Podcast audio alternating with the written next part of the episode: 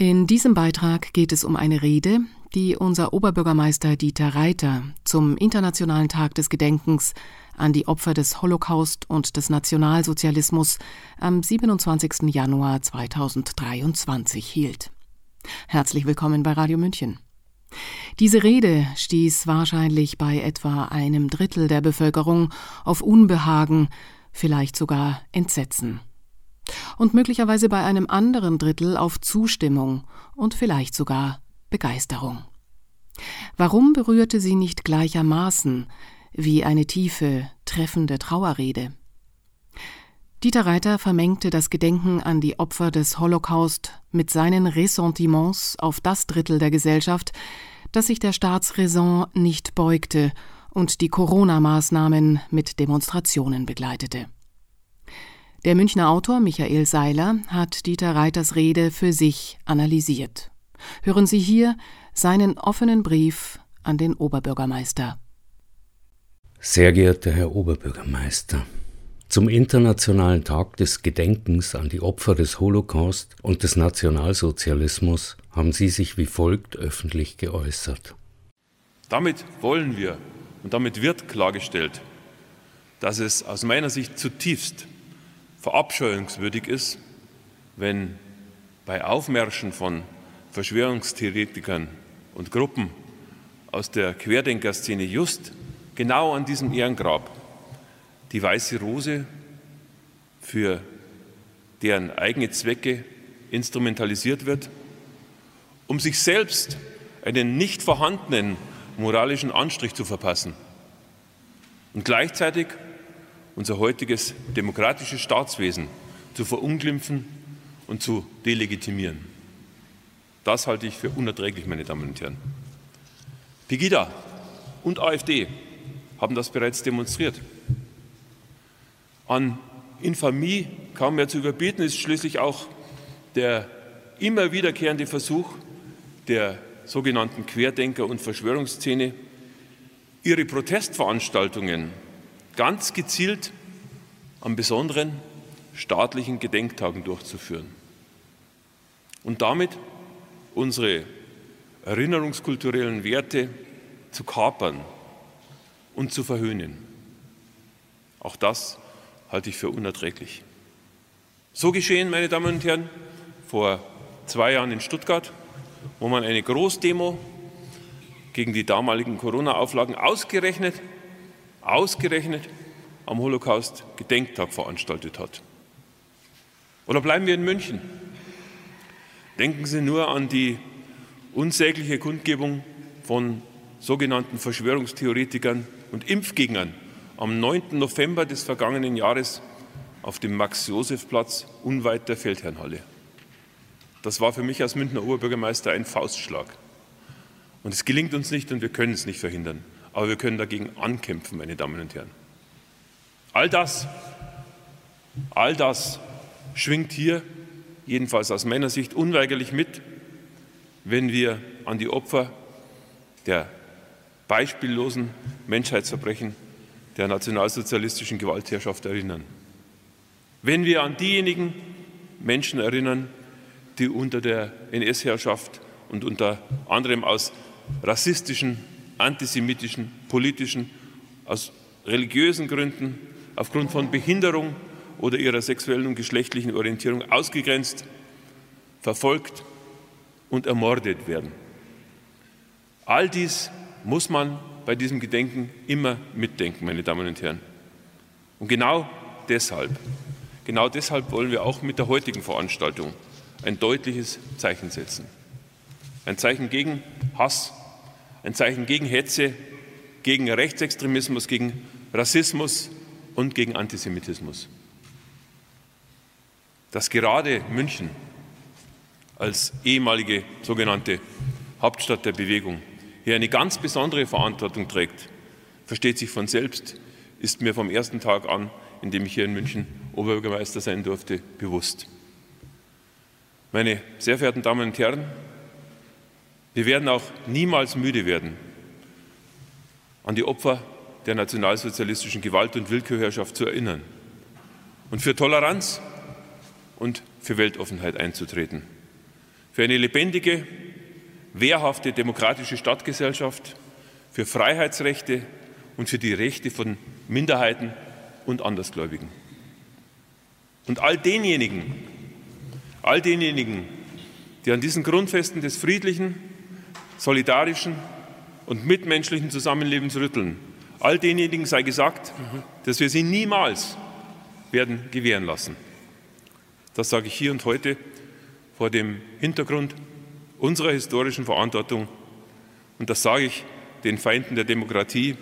Und dies ist auch Konsens in der gesamten demokratischen Münchner Stadtgesellschaft, die den Feinden der Demokratie jedes Mal aufs Neue die Stirn bietet. Das ist unser aller Auftrag. Vielen Dank.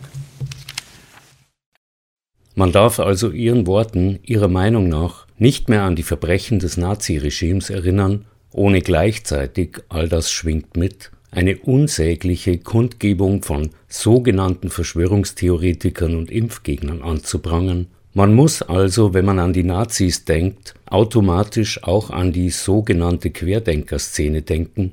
Man kann über Aufmärsche von Nazis nicht mehr sprechen, ohne zugleich über Aufmärsche der Verschwörerszene zu sprechen und beide in einem Atemzug zu verabscheuen man darf vor allem Verfassungsbrüche und andere undemokratische Vorgänge nicht mehr kritisieren, dagegen protestieren, ohne mindestens zum Pegida-Mitglied erklärt und mit antisemitischen, nationalsozialistischen Massenmördern gleichgesetzt zu werden.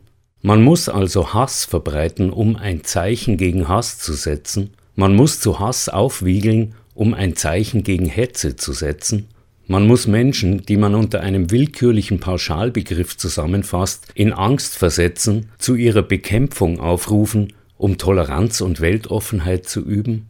Und man muss einen der wichtigsten Gedenktage gerade für München instrumentalisieren, um diese Menschen zu verunglimpfen und samt und sonders als Staatsfeinde zu brandmarken? Ich denke, nein, man muss das genaue Gegenteil tun. Mein erster Gedanke nach dem Hören dieses Ausbruchs von Hass den ich in dieser Form und diesem Ausmaß von einem Politiker, der sich als demokratisch bezeichnet, in meinem ganzen Leben noch nicht erlebt habe, und ich habe Franz Josef Strauß erlebt, war, da ist einem fanatisierten, möglicherweise politisch unerfahrenen Redenschreiber die Sicherung durchgebrannt. Am besten reitet man darauf nicht herum, weil man sich nicht dazu hinreißen lassen sollte, auf derartige Hetze in gleicher Währung herauszugeben. Mein zweiter Gedanke war, dem ist leicht satirisch zu begegnen. Man muss diese Hetzrede nur mit etwas verändertem Tonfall wörtlich nachsprechen, um die grenzüberschreitende Infamie, die daraus spricht, zu entlarven. Aber das reicht meines Erachtens nicht hin. Die Menschen, über die Sie in Ihrer Rede herziehen, und ich kenne viele, die dazu zu rechnen wären, sind zum allergrößten Teil und mit Ausnahme einiger weniger Dummköpfe und Provokateure friedliche, nachdenkliche, nicht sonderlich wehrhafte und vor allem im Umgang mit einem solchen Ausmaß an Hass auch nach drei Corona-Jahren nicht geübte Staatsbürger, die sich nichts zu Schulden haben kommen lassen, die höchstens, wenn überhaupt, gewaltlos demonstriert und in Einzelfällen, wo das überhaupt möglich war, ihre Ansicht zu den Vorgängen in Deutschland und anderswo öffentlich geäußert haben. Nichts gibt ihnen das Recht, diese Menschen als Verschwörungstheoretiker, Querdenker was ja erst seit kurzem überhaupt als Schimpfwort Verwendung findet, und verabscheuungswürdig zu bezeichnen, sie pauschal einer Nähe zu Pegida, AfD oder was auch immer zu bezichtigen, sie öffentlich als Gruppe einem Hass auszusetzen, von dem zu befürchten ist, dass er sich verbreitet. Ihre Aufgabe als Oberbürgermeister einer Großstadt wäre es, vermittelnd einzugreifen, wenn Menschen ausgegrenzt, beschimpft, diskriminiert werden, wenn entfesselte Hetzredner genau das tun, was sie in ihrer Rede getan haben. Sie tun nämlich genau das, was sie den Menschen, die sie als sogenannte Querdenker und Verschwörungsszene diffamieren, vorwerfen. Sie kapern die erinnerungskulturellen Werte der deutschen Gesellschaft und reklamieren sie für sich. Sie nehmen Millionen von Menschen für die Dummheit einiger Einzelner in Haftung und beschimpfen sie öffentlich, und zwar ausgerechnet am Tag des Gedenkens an das schlimmste Verbrechen der Menschheitsgeschichte, mit dessen Tätern sie damit nicht nur die paar Dummköpfe gleichsetzen, sondern die Millionen anderen gleich mit. auch mich, meine Verwandten und Freunde, einen nicht geringen Teil der Münchner Stadtgesellschaft, die sie in unangemessener, ja widerlicher Überheblichkeit für sich reklamieren. Und zwar ausgerechnet den Teil, der aus berechtigter Sorge um die Demokratie und deren Aushöhlung die größtenteils gesetzes- und verfassungswidrigen Maßnahmen kritisiert hat und dies weiterhin tut.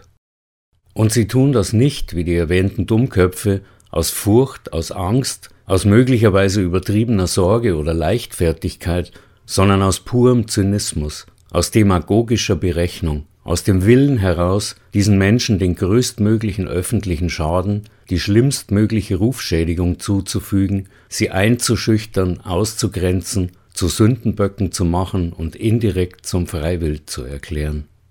Das ist eine derart unfassbare, eine so unglaubliche Entgleisung, dass sie dem Inhaber eines öffentlichen Amts nicht passieren darf. Ich fordere Sie ganz persönlich, ohne irgendeine Organisation oder Partei im Rücken auf, Ihr Amt niederzulegen und ebenso öffentlich, wie Sie Ihre infame Hetzrede gehalten haben, dafür um Entschuldigung zu bitten. Und ich füge gerne hinzu, dass zumindest ich persönlich in diesem Fall bereit bin, diese Verzeihung, bodenlose Sauerei zu entschuldigen und darüber zu sprechen, wie man ihre Folgen abmildern und eine Wiederholung verhindern kann. Als Bürgermeister und damit Vertreter auch meiner Interessen kann ich sie als ihr Wähler jedoch nicht mehr akzeptieren. Wir haben uns an vieles gewöhnt. Wir müssen es hinnehmen, dass die deutsche Außenministerin weltöffentlich verkündet, die EU kämpfe einen Krieg gegen Russland. Wir müssen es hinnehmen, dass der deutsche Verteidigungsminister, ihr Parteifreund, Russland einen Vernichtungskrieg vorwirft und damit in unerträglicher Weise den Vernichtungskrieg der Wehrmacht gegen die UdSSR und den Holocaust verharmlost und instrumentalisiert.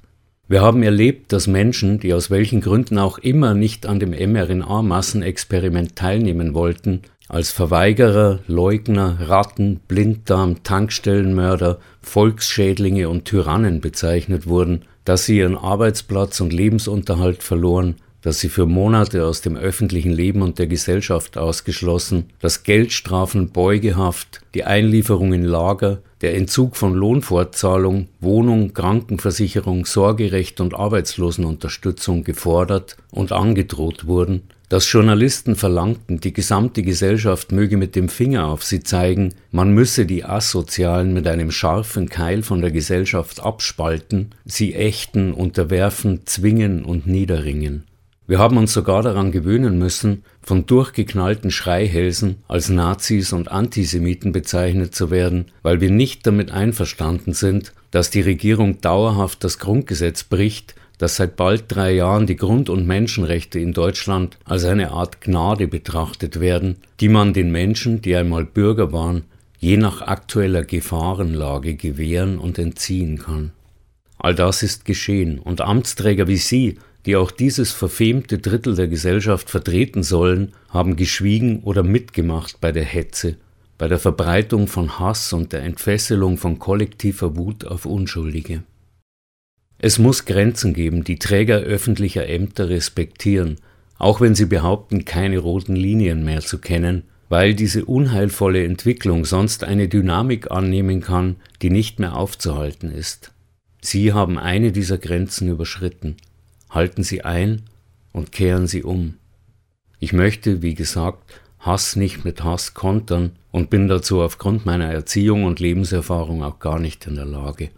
Falls Sie bereit sind, zur Toleranz und Solidarität, zur Offenheit, zur Sorge um die Schwächeren in unserer Gesellschaft, zum Bemühen um Freiheitsrechte, Frieden und eine offene, rücksichtsvolle, demokratische Stadtgesellschaft, zur Besinnung, zur Aufrichtigkeit, zur Menschlichkeit und zur Demut zurückzukehren, steht einer Versöhnung nichts im Weg. Dann können wir auch gerne den Feinden der Demokratie gemeinsam entgegentreten. Mit freundlichen Grüßen, Michael Seiler. Sie hörten Michael Seilers offenen Brief an Münchens Oberbürgermeister Dieter Reiter, den er anlässlich dessen Rede zum Internationalen Tag des Gedenkens an die Opfer des Holocaust und des Nationalsozialismus am 27. Januar diesen Jahres hielt. Das Schreiben finden Sie auch auf Seilers Blog. Mein Name ist Eva Schmidt. Haben Sie einen schönen Tag. Ciao. Servus.